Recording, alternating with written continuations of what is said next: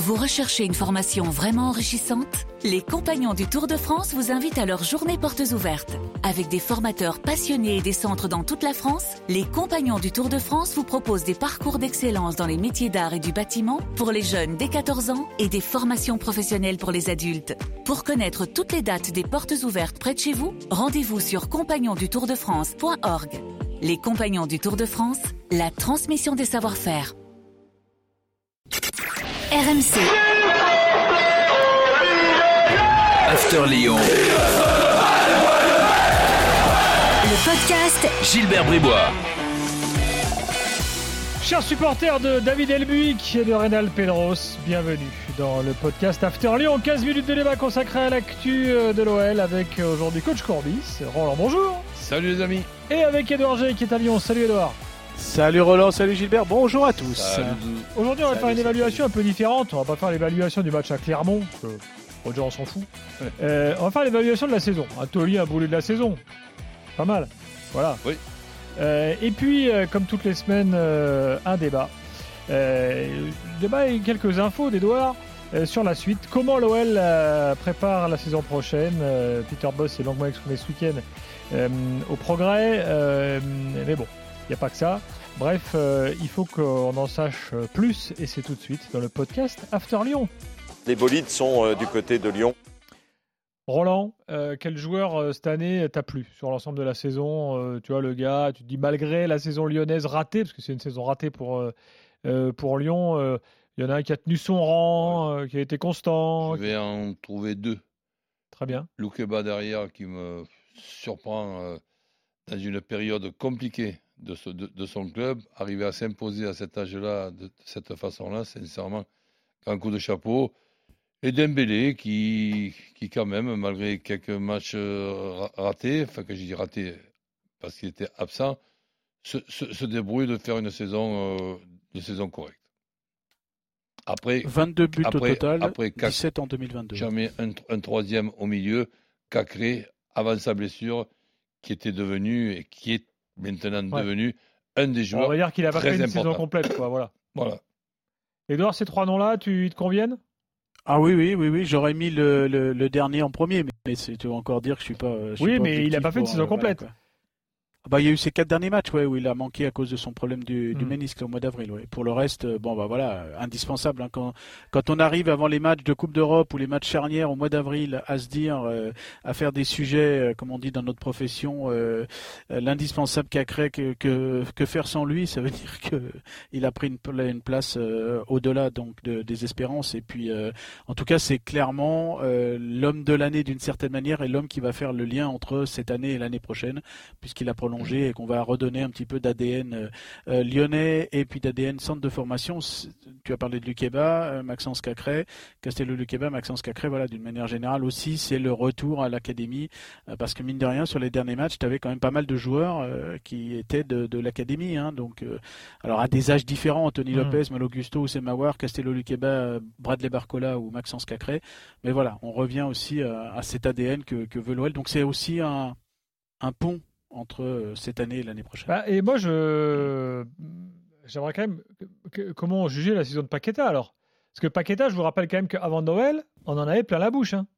Ouais. Oui, mais si on fait euh, justement la moyenne de cette période, de la période d'après, eh bien, on va arriver à un Paqueta moyen. Donc Et- tu dis qu'au et- final, saison moyenne. Et, et- et disons, à l'image de, de Lyon, qui a eu quelques périodes, notamment l'Europa League de, de, de très bien dans, dans, dans la poule. Et donc, euh, après, ben, Paqueta, perturbé peut-être par le départ de Guimarães, enfin, je ne sais pas trop, mais un, un Paqueta, allez, décevant sur, par rapport à ce qu'on pouvait attendre de lui. Ouais, puis Paqueta, faut pas oublier non plus dans la période euh, où il était euphorique, notamment dans ce dans ce podcast, messieurs, euh, il a perdu par exemple un but, un, ballon important dans un match Lyon-Reims euh, qui avait donné le but euh, dans, dans les dernières secondes et la victoire des Rémois à, Lyon. Voilà, donc il y avait aussi déjà un petit peu, dès le mois de décembre, un petit peu une pente descendante pour lui, bah, qu'il n'a pas vraiment remonté en, en 2022. Bon. Euh, Il y en a un autre dont on va parler assez peu finalement, et moi je trouve qu'il a fait une bonne saison, euh, c'est Anthony Lopez.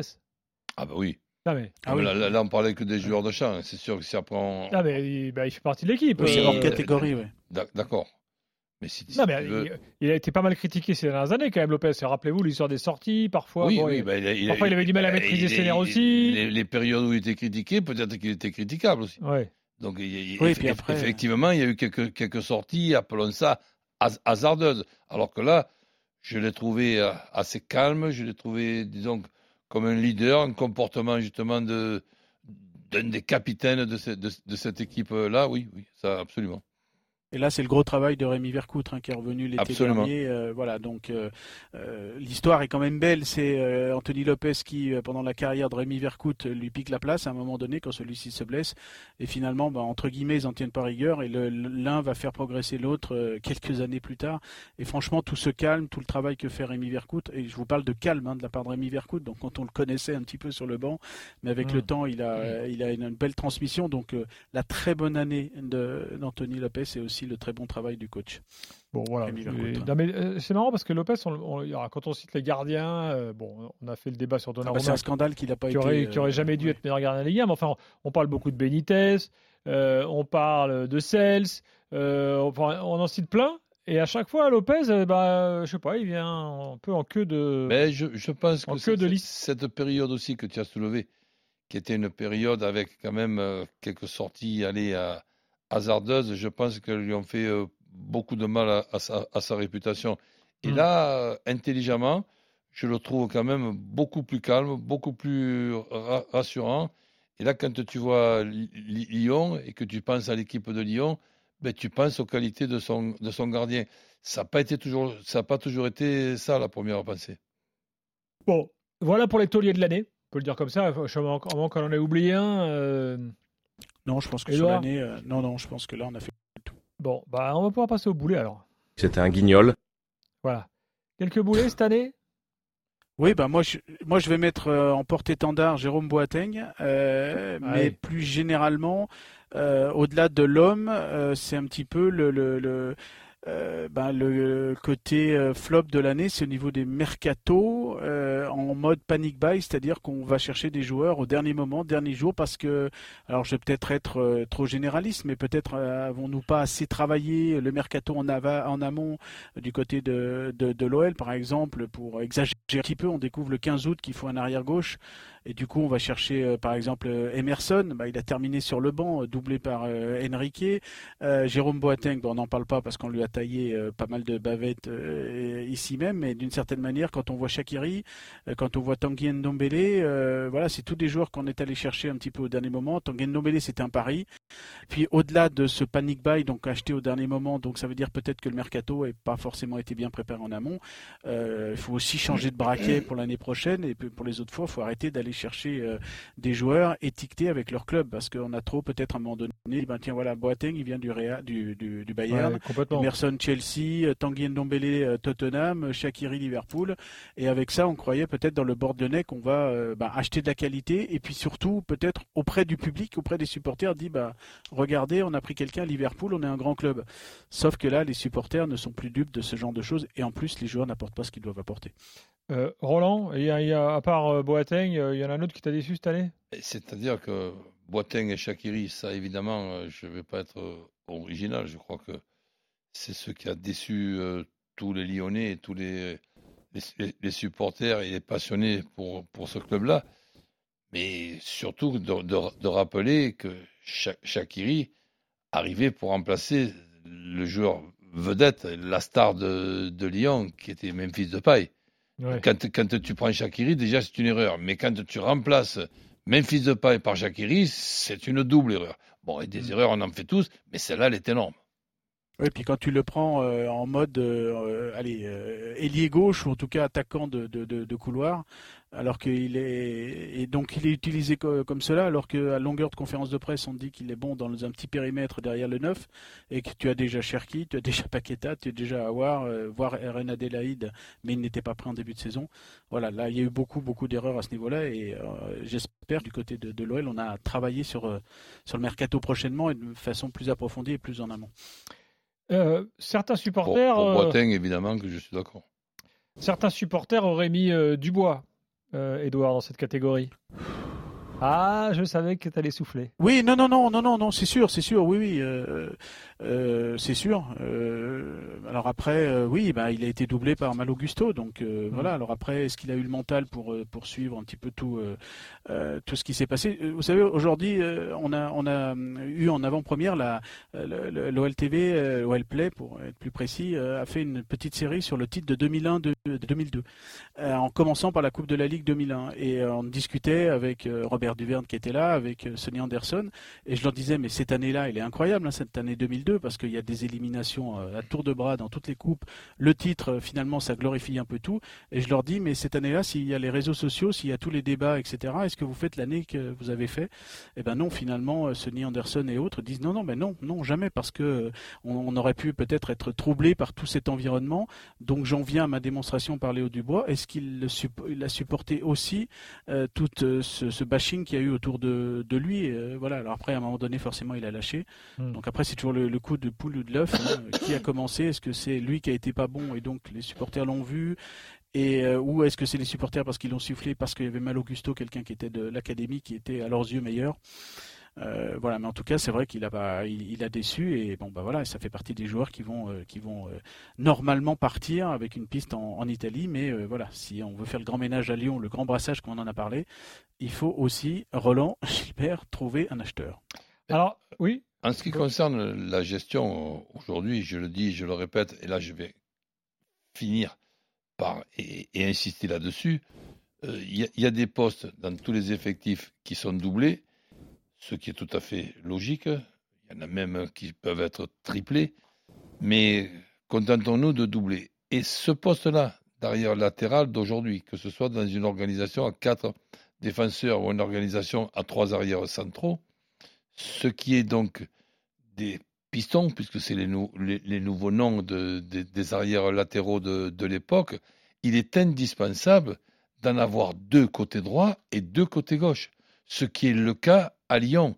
Et ce que je n'ai jamais compris Ouais. et que je ne comprendrai ja- jamais, c'est qu'on veut à tout prix que ce soit l'un ou l'autre. C'est pas pour moi ça la solution. La solution, c'est que tu te c'est une sers de- certaine partie des, des tweetos et de quelques supporters. Hein. C'est pas forcément. euh, voilà, faut Voilà, donc, mais, euh, mais du, côté, du hein. côté de Lyon, c'est devenu, si tu veux, une habitude de vouloir l'un ou l'autre. Alors que j'insiste, et, j'ai la prétention quand même de connaître un petit peu comment gérer un, un effectif dans certains secteurs à certains postes, c'est l'un et l'autre. Et la saison prochaine, sans Dubois, je vais regarder avec impatience quelle est la, solu- la solution de remplacement de... euh, quoi? du jeune. Dubois? Euh, non, Ah, Augusto. Ah, Mal- tu veux dire Mal- que Mal Augusto Mal- va, Mal Augusto, va tenir la voilà. saison entière, par exemple mais je te le dis d'ores et déjà, c'est impossible. Ben non, c'est impossible. C'est impossible. Donc, je, je veux voir avec qui Mal Augusto va se partager le, le boulot la saison prochaine avec le départ de Dubois. Et ils sont suffisamment compétents au niveau du recrutement pour que ce que je suis en train de dire là n'échappe pas à Lyon. Euh, alors, euh, débattons maintenant des déclarations de Peter Boss ce week-end.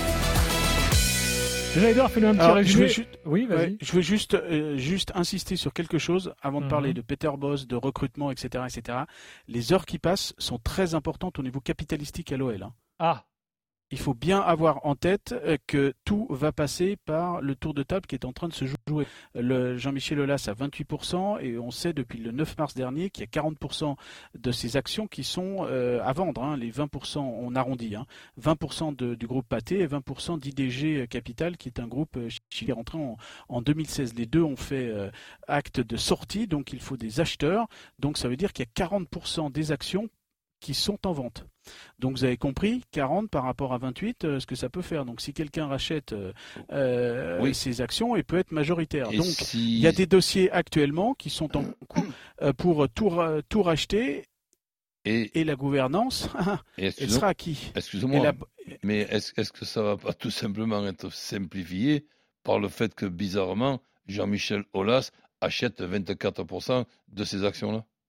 Je je je sais pas, ça, ça peut être une solution, hein, mais j'insiste bien sur le côté que pour l'instant, euh, et ça intéresse beaucoup de monde à l'OL parce qu'on est euh, dans les starting blocks par rapport à ça, parce que ça. Alors, je ne dis pas que Jean-Michel Aulas va perdre la main, mais faut pas. Euh, mais je dis pas qu'il va forcément la garder. Je sais pas si vous voulez hein, voir un petit peu parce que ça, il y a 40% des actions qui sont sur le marché qui vont être rachetés par Mmh. quelqu'un. Donc Ben, euh, je, il y, a, il y a des dossiers. Alors lui il peut en racheter. Je sais qu'il y a des dossiers qui passent par la banque d'affaires euh, Rennes qui sont euh, euh, téléguidés par euh, Pathé. Donc ça c'est des, des dossiers qui sont là. Il y a un dossier aussi euh, qui est euh, euh, téléguidé euh, euh, par Jean-Michel Aulas et on va dire qu'il est Jean-Michel Aulas compatible, c'est-à-dire qu'il garderait la gouvernance. Euh, et tout ça, c'est des négociations actuellement qui sont euh, qui sont un petit peu difficiles. Donc, il faut vraiment avoir ça en tête euh, à, la- à- à l'instant T, cet aspect capitalistique de, de l'OL, parce que les heures sont, sont importantes à, à ce niveau-là. Et on planche plus en- au sommet de l'OL par Afi Finance, Roland, que sur savoir qui est Peter Boss Oui, ou pas, s'il Eh y aura ben, un je- 31e entraîneur ou pas. Ch- chaque chose en son temps, et je, je maintiens et je pronostique que Jean-Michel Aulas aura bizarrement, après quelques rachats du côté de Pathé et tout, ben 51 ou, 5 et 5 ou 52, ce qui pour moi sera une bonne chose, qu'on qu'on soit d'accord ou pas, avec les qualités et les défauts qu'on a tous, et Jean-Michel aussi a, a les siens, mais je pense, et je ne m'imagine pas un seul instant, sauf si c'est lui qui décide, un seul instant, Jean-Michel Aulas minoritaire. Je ne me l'imagine pas. Voilà, maintenant le plan partir sportif. pas, ouais, pas avant 2023 parce qu'il y a cette fameuse euh, salle à inaugurer et je ne vous vois pas partir, la fameuse salle de, la, de Lasvel, partir avant de- de- de- d'inaugurer Bon. ça. On est d'accord que Peter Boss sera l'entraîneur. Il n'y a pas y aura de coup de Trafalgar et tout.